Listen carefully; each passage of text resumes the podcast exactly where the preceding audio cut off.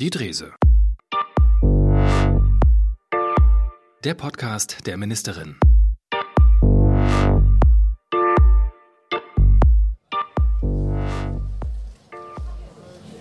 Genau, herzlich willkommen bei Die Drese, dem Podcast aus dem Ministerium für Soziales, Gesundheit und Sport in Mecklenburg-Vorpommern. Normalerweise aus äh, Schwerin, heute mit einer Sonderfolge aus Berlin, einer Live-Aufzeichnung. In diesem Moment ist sehr viel Hall drin, aber das ist der Beweis, es ist live. Ähm, wir sind in der Landesvertretung MV und heute äh, wird es aufgezeichnet und heute ist es auch noch verfügbar. Also wer das dann hört, diese Auf Ausgabe ist dann womöglich noch quasi ofenwarm. Aber ich sitze nicht alleine. Ganz im Gegenteil, mir gegenüber natürlich die Namensgeberin dieses äh, Podcasts, die Ministerin für Soziales, Gesundheit und Sport, Stefanie Drese ist das.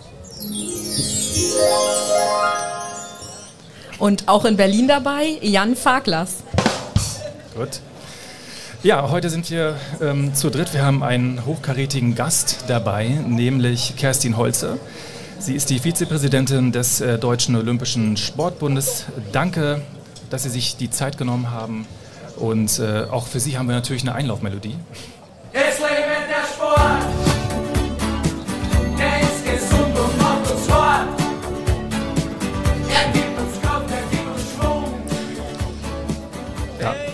Passt doch, oder? Wunderbar, da fühle ich mich gleich wie zu Hause. Ja, apropos äh, Sport, diese Folge 11 ist es inzwischen, ähm, ist ja wie gesagt eine Spezialfolge mit der Überschrift Sportland MV. Darum geht es hier auch in der Landesvertretung. Äh, das ist das Motto, ähm, Tag der offenen Tür. Darüber reden wir, über Mecklenburg-Vorpommern als, äh, als Sportland. Doch vor ganz kurz auch mal zu Ihnen, Frau Holze. Sie sind ja quasi beim DOSB und vertreten als Dachorganisation, ich muss genau auf die Zahlen gucken, 27 Millionen Mitglieder in 87.000 Vereinen. Also was genau, frage ich nochmal, ist Ihre Aufgabe dort äh, als Vizepräsidentin beim DOSB? Na, die Aufgaben im DOSB auf Bundesebene sind vielfältig. Wir sind zuständig für den Spitzensport, für die Olympiamannschaften, aber genauso für die Weitergabe von Fördermitteln im Rahmen von Corona-Aufbauhilfen. Und wir sind vor allem auch die politische Stimme von Sporttreibenden gegenüber Gesellschaft und Politik. Ich insbesondere beschäftige mich mit den ähm, Schwerpunkten Gesundheitssport, Breitensport und wie müssen wir Rahmenbedingungen gestalten, dass Menschen lebenslang Sport treiben. Okay. Ihr beide kennt euch schon. In welchem Zusammenhang? Einmal kurz. Ja, ich glaube, das erste Mal gesehen haben wir uns tatsächlich bei der Sportministerkonferenz. Das ist ja immer eine besondere Ministerkonferenz, bei der dann eben auch mit dem DOSB gemeinsam Strategien für den Sport abgesprochen werden. Und da wir ja beide aus Mecklenburg-Vorpommern sind, dann trifft man sich bei so einer Konferenz auch gleich auf Augenhöhe, auf Augenhöhe. Und deswegen freue ich mich, dass wir auch hier in Berlin heute zusammen das machen können. Aber durch die zweimal im Jahr Sitzungen bei den Sportministern haben wir auch regelmäßig äh, ja, in dem im Bundesgebiet gemeinsam Termine. Ah, okay. Bevor wir über das Sportland sprechen, einmal kurz zu diesem Tag der deutschen Einheit. Immerhin ist das jetzt in diesem Moment. Äh, wir drei würden wahrscheinlich ohne diesen Tag nicht hier am Tisch sitzen, behaupte ich mal. Also 33 Jahre ist es nun her. Steffi, weißt du noch, was du 1990 äh, gemacht hast, als die Bundesrepublik Deutschland und die DDR vereint wurden? Weißt du das noch? Also es kann sich ja jeder an den 9. November 89 ganz genau erinnern, was da war. Beim 3. Oktober 90 habe ich nur in Erinnerung, dass meine Eltern abends angestoßen haben und meine einzige Sorge an dem Tag war, ich war da 13 und wurde eben äh, kurz danach 14, ob ich dann auch noch nächstes Jahr eine Jugendweihe haben werde mit allen Geschenken, die da mit im Zusammenhang stehen. Und ich kann es abkürzen. Also ja, in Rostock gab es 91 von Brigitte Pless und einem neu gegründeten Verein organisiert. Dann auch schon die erste West-Jugendweihe. Aber das war an dem Tag meine größte Sorge mit 13. Jetzt so ein bisschen später kann man natürlich erst die Dimension dieses Tages richtig erfassen. Frau Holze, wie haben Sie das erlebt? Erlebt aus einer anderen Perspektive. 1980 wurden Sie in Münster geboren. Wie war das für Sie? Mir geht es ähnlich, dass ich an den konkreten Tag gar keine so konkreten Erinnerungen habe. Ich erinnere mich aber an die Herbstferien. Da sind mhm. wir nach Bornholm gefahren und zum ersten Mal nicht wie immer, wenn wir ans Meer fuhren, über Hamburg, sondern meine Eltern haben gesagt, wir gucken uns jetzt den für uns neuen Teil Deutschlands an. Und wir sind damals ähm, in Frankfurt wohnend über Jena, Leipzig, Berlin, Rostock bis nach Sassnitz gefahren und dann von da aus nach Bornholm. Und das war tatsächlich so das Gefühl, hier ist jetzt was ganz Neues, hier hat sich was verändert, ohne zu verstehen, was das wirklich in allen Weiten bedeutet. Mhm. Und ich will noch nicht unerwähnt lassen, dass Sie ohne die deutsche Einheit Ihren jetzigen Mann auch nicht kennengelernt Das stimmt. Wahrscheinlich Jan Holze, der ist auch hier als Vorstand der Deutschen Stiftung für Engagement und Ehrenamt. nochmal dazu. Aber dieser Tag der offenen Tür steht im Zeichen des Sports, darüber reden wir jetzt. Mal gucken, wie, wie tief wir da gehen können. Ne? Wir haben ja nicht unendlich Zeit, aber wir versuchen das zu füllen. Also, ihr, ihr seid beide schon äh, über die, die Messe gegangen. Ähm, es ist sehr sportlich, hier kann man viel machen. Äh, wie habt ihr es äh, erlebt? Steffi, einmal du vielleicht. Was, was hast du schon gemacht? Bälle geworfen? Ja, also ich freue mich, also, dass wir das unter das Motto äh, Sportland MV heute gestellt haben, den Tag der offenen Tür, weil man sich hier ganz unterschiedlich ausprobieren kann. Also unser Landessportbund ist äh, da ich sag mal, Geschicklichkeitsübungen für Groß und Klein. Ich habe schon versucht, bei den Seawolves äh, Bälle zu werfen. Betonung liegt auf versucht. Mhm. Dann war ich bei den Goalballern und habe unheimlich langsam den Ball dann doch irgendwie ins Tor transportiert. Also Wie langsam? Wie? Mm, sehr, sehr langsam. Also ich habe 19 km/h wurden gemessen bei mir und die Jungs vor und nach mir waren alle zwischen 30 und 40 km/h. Also ich glaube, ich bin eher geeignet als glühender Fan. Mit dem Mitspielen wird das nicht so wirklich Das war ein was. Versuch wert, glaube ich. Genau. Frau Holze, Sie auch irgendwelche äh, Aktivitäten gemacht?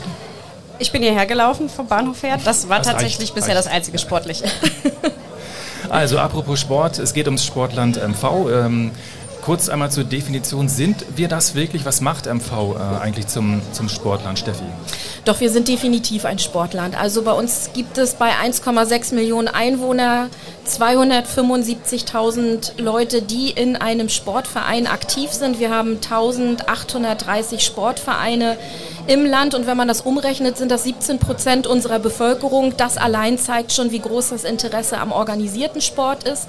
Und dann kommen ja aber noch all diejenigen dazu, die bei großen Sportveranstaltungen als Fans dabei sind. Auch das macht ja das Sportland MV aus.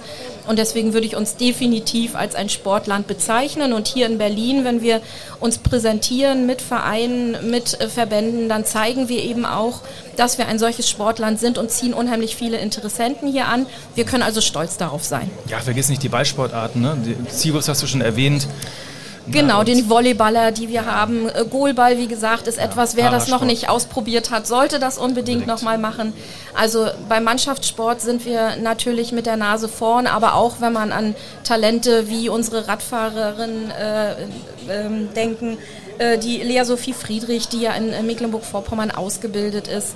Wenn wir an den Ruderer denken, Hannes Ozig, also da sind schon ganz tolle Vorbilder, aber es wirkt eben auch in die Fläche, dass viele Kinder, viele Jugendliche sich inspiriert durch solche Vorbilder dann wirklich auch auf den Weg in die Vereine machen.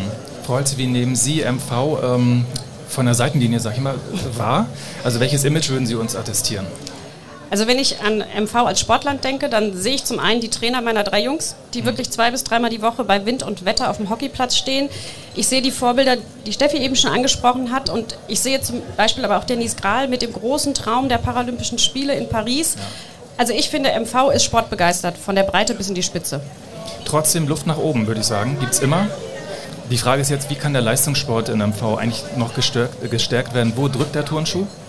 Äh, wo sind wir strukturell gut aufgestellt? Wo, wo siehst du, Steffi, noch ähm, Defizite, auch Stichwort Infrastruktur vielleicht? Naja, das ist für ein Flächenland natürlich eine ganz besondere Herausforderung. Zum einen die Talente zu finden, aber dann auch zu organisieren, dass sie wirklich beim Verein ankommen, der sie dann unterstützt. Und da sind ganz oft Wege zurückzulegen. Mein Traum ist, auch wenn es beispielsweise um inklusiven Sport geht, dass wir gar nicht mehr einzelne Vereine haben, die inklusiven Sport anbieten, sondern dass jeder Verein mit Trainerinnen, mit Trainern sich daran traut und in der Lage ist, auch Kinder und Jugendliche mit einem Handicap genauso zu trainieren wie alle anderen auch. Ähm, unsere Aufgabe, so sehe ich das als Land, ist natürlich die Nachwuchsförderung. Und der Bund steigt dann ja mit seiner Förderung in Bundesstützpunkten und so weiter erst ein ab einem bestimmten Leistungsniveau. Bloß dafür brauche ich natürlich im Land eine, eine Fläche, bei der zum einen in den Grundschulen, in den Kitas schon geguckt wird, wo ist überhaupt ein Talent da und dann eben auch die Unterstützung der Vereine. Erreicht das Kind dann dort den Verein? Gibt es Unterstützung von zu Hause oder nicht? Und da sehe ich, sehe ich unsere Aufgabe. Und natürlich kann man in einem Flächenland da immer noch mehr Strukturen aufbauen, die wir auch brauchen. Sportförderung, das äh, Stichwort fiel eben schon. Ähm, dass Athletinnen und Athleten aus MV mal viel mitgebracht haben, also an Medaillen aus, äh, also von Wettkämpfen Olympia. Das ist ein bisschen her. Äh, Das ist bekannt, aber das ist ein gesamtdeutsches Problem, ne, Frau Holze. Das ist, ich würde einmal gerne dieses plakative Beispiel bringen mit dem, mit dem Basketball, der die wenigste Förderung äh, erfährt und trotzdem einen WM-Titel holt und dann Leichtathletik als immerhin olympische Kernsportart äh, bekommt sehr viel bringt aber gar nichts mit aus Budapest. Ähm, wie passt das zusammen?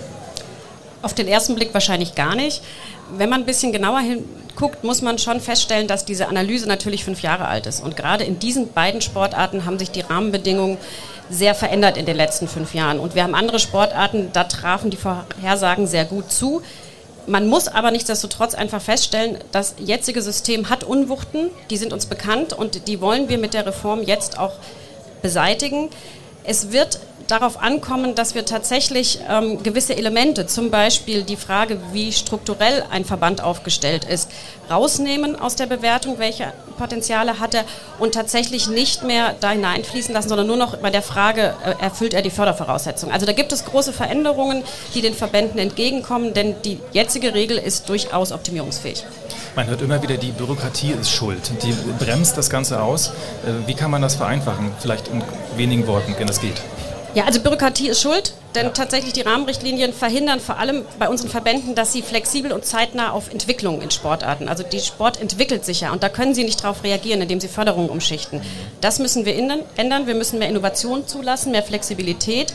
Wir müssen aber auch zugestehen, dass die Sportwelt sich international verändert. Also wir haben eine rasante Entwicklung in anderen Ländern, wo es inzwischen hochprofessionelle Systeme gibt, so dass Länder international konkurrenzfähig sind, die wir vielleicht vor zehn Jahren noch gar nicht für diese Sportart auf dem Schirm hatten. Mhm. Dazu kommen wir auch gleich noch.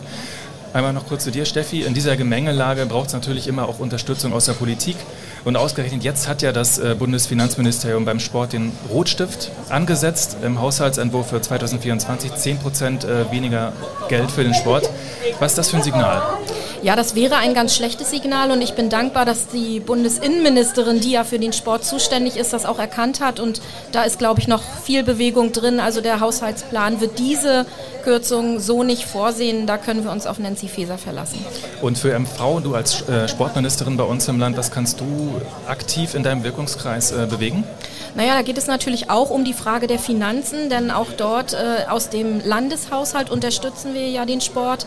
Wir haben dort zunächst ja mal einen Pakt für den Leistungssport aufgelegt. Den haben wir jetzt verstetigt im Haushalt, sodass wir also zum einen mehr Finanzmittel zur Verfügung haben, um überhaupt Talente zu sichten, aber auch um Trainerinnen und Trainer gut zu bezahlen, denn auch das ist eine Frage der Konkurrenzfähigkeit.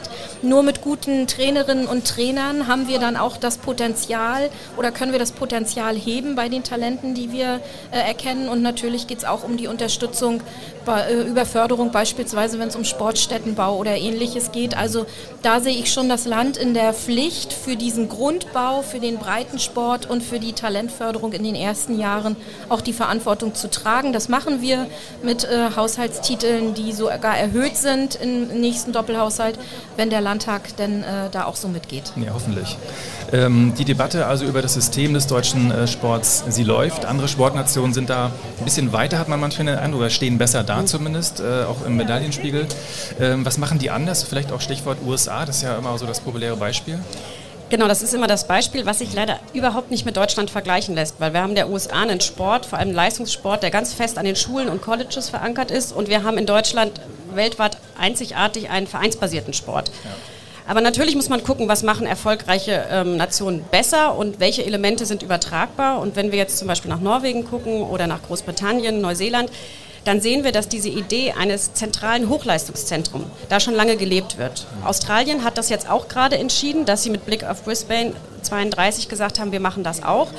Und wir in Deutschland werden das dem jetzt folgen. Also wir werden mit der neuen unabhängigen Sportagentur und dem Sportfördergesetz genau das machen, dass wir Steuerung und Förderung des Leisten- und Spitzensports aus einer Hand machen.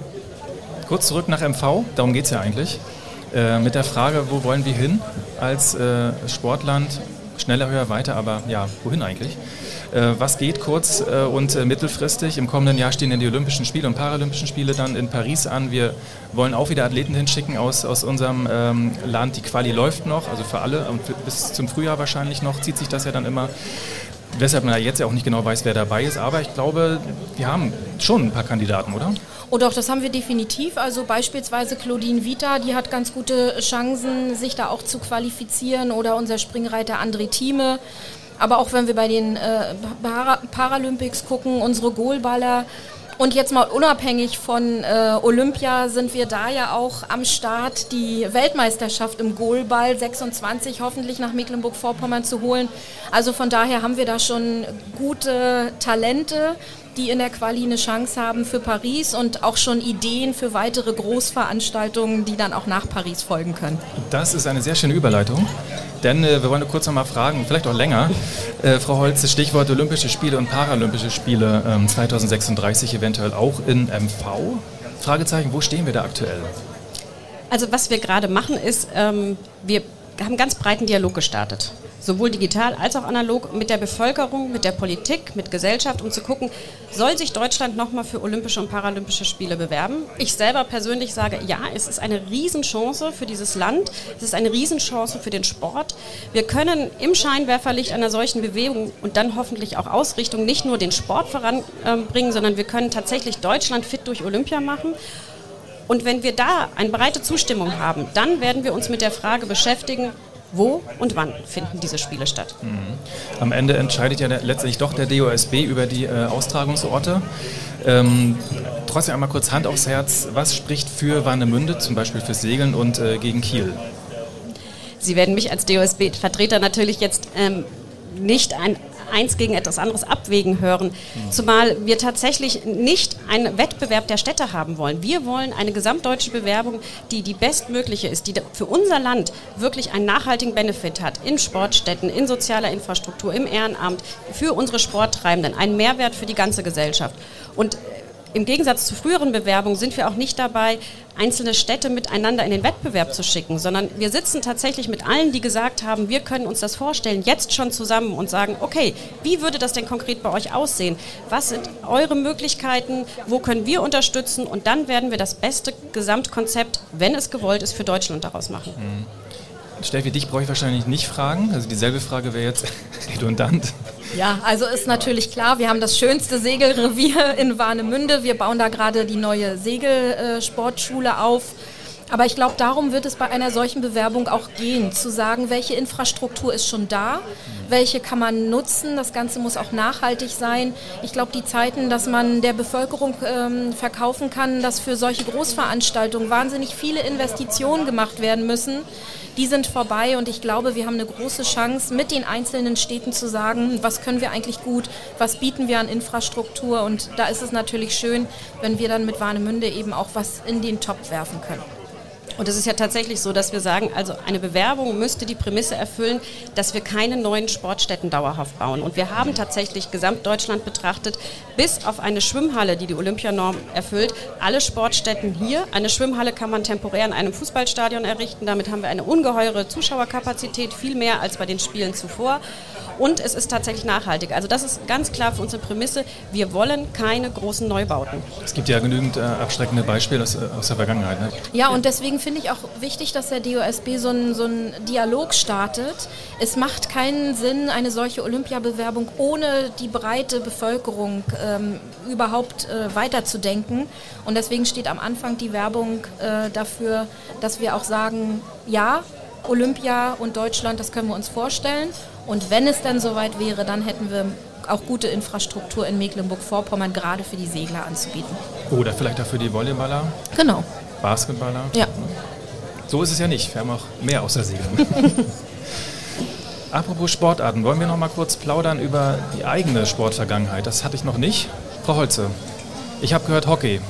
Ja. Aber nicht nur mal so am Wochenende nebenbei, sondern es war schon äh, sehr aktiv und auch äh, leistungsorientiert, oder? Also mit mehr Leidenschaft als Talent würde ich zusammenfassen, aber ähm, ich habe Regionalliga gespielt, ich habe Jugendmannschaften trainiert, ähm, meine drei Söhne spielen Hockey. Das ist mein Sport. Und wie lange und wie, in welchem Alter? Ich habe relativ spät angefangen, so mit 11, 12 und habe dann bis ich 22, 23 zuletzt als Ausläufer beim ADH, also beim Allgemeinen Deutschen Hochschulsport gespielt und dann für eine Hockeyspielerin sehr früh aufgehört, weil mich die Sportpolitik so fasziniert hat. Ach ja, die Geschichte. Aber äh, Rettungsschwimmen und Rudern irgendwie habe ich auch noch gehört. Ne? Genau, das war so ein bisschen der Ausgleich. Ich Okay. bin gerudert und habe ein bisschen als Rettungsschwimmerin gearbeitet. Das war auch eine gute Vorbereitung für das Leben in MV. Ja, und neben Ihnen sitzt eine Turniertänzerin von früher. Erzähl mal kurz, Steffi. Ja, genau. Also ich habe eine ganze Zeit lang alle möglichen Sportarten ausprobiert. Ich dachte, mit meinem Vornamen wird es mit Tennis was werden. Das kann ich sagen, dass nur der Vorname allein äh, nicht reicht. Da bin ich also also völlig talentfrei gewesen und habe dann aber das Turniertanzen für mich entdeckt, das sehr, ja auch sehr mit Leidenschaft betrieben, aber auch nicht mit großen Erfolgen. Dafür hilft mir das jetzt im Leben auch immer noch, wenn die Tanzfläche eröffnet ist, bin ich eigentlich auch immer dabei und wenn der Partner nicht tanzen kann, kann ich auch führen. Das ist kein Problem. Das kann ich bestätigen. aber gut. Ja, äh, nach so viel Sport kommt jetzt ein bisschen Entspannung würde ich sagen, denn die reguläre Spiel- oder Redezeit ähm, ist abgelaufen, Verlängerung ist nicht vorgesehen. Äh, jetzt kommt die verbale Cool-Down-Phase mit einem kleinen Quiz. Das ist sehr windig übrigens hier. Ich hoffe, das hört man nicht so. Achtung, wir haben auch dafür einen Jingle. Entweder oder. Genau so heißt die Rubrik. Kurz zum Regelwerk. Sie beide kennen, äh, ihr beide kennt die, die Fragen nicht vorher. Entweder oder, äh, Sekt oder Selters, nicht wahr? Das ist das einfache Prinzip und äh, die Fragen sind geheim und die Antworten müssen präzise und schnell erfolgen. Wir geben uns Mühe. Ja. Steffi fängt an, du kennst das äh, Spielchen schon, du bist Ja. es gewohnt, die Tortur schon mehrfach Ja, ertragen. ich wollte gerade sagen, also es mag ja für dich lustig sein, für mich ist es, Es ist- ganz oft wirklich eine schwere Entscheidung. Das ist nicht nur für mich lustig, glaube ich. In diesen Fragen, da kann ich kurz einmal vorwegnehmen, sind auch ein, zwei Anspielungen auf äh, den Anlass, also den, den Tag der deutschen Einheit drin. Also Okay. das ja, hat sich aufgedrängt. Geht los. Steffi, ein Kessel buntes oder wetten das? Ja, wetten das. War es wirklich? Ja. Okay. Ähm, Werbeverbot für Alkohol bei Sportveranstaltungen, ja oder nein? Definitiv ja. Das hat für mich, weil ich auch äh, Gesundheitsministerin bin, nichts miteinander zu tun. Eine Werbung für Alkohol und Sport, das sollte es nicht geben. Ähm, Pierre Brice oder Gorke Mitic? Also es ist beides toll, aber ich war dann doch eher der Per Bries-Gucker. Okay. Äh, Tatort Münster oder Polizeiruf Rostock? Polizeiruf Rostock. Jan Holz oder Jan Farklas? Das ist natürlich wahnsinnig schwer zu entscheiden, aber tatsächlich Jan Holze, weil wir sehr, sehr froh sind, dass wir diese Bundesstiftung in Mecklenburg-Vorpommern in Neustrelitz haben. Und deswegen, Jan, es tut mir leid für dich, aber Jan Holze. Ich kann damit leben. Sehr elegant. Ähm, Frau Holze, Münster oder Schwerin? Schwerin. Äh, Pumuckel oder Petitplatsch? Pumuckel. Okay. Feldhockey oder Eishockey?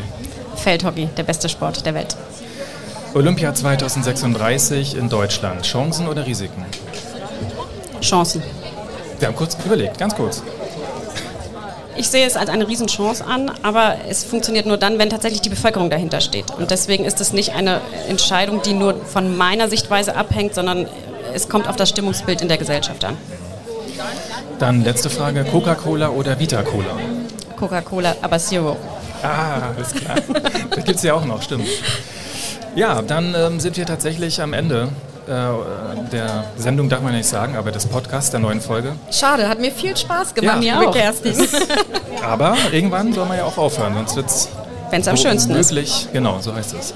Ja, dann ähm, Kerstin Holze, danke fürs Mitmachen. Äh, die Vizepräsidentin des DOSB, danke fürs Zuhören an die Leute in meinem Rücken und auch alle anderen, die den Podcast hören. Und ähm, was bleibt uns noch zu sagen, Steffi? Naja, dann freuen wir uns jetzt auf die zwölfte Folge und auf Ja. Ihre Fragen und Anregungen, die Sie wie immer im Vorfeld an uns richten können. Und die Adresse podcast.sm.mv-regierung.de. Das war's. Danke. Dankeschön. tschüss. Dankeschön, tschüss.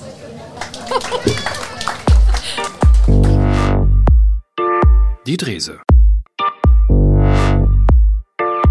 Der Podcast der Ministerin.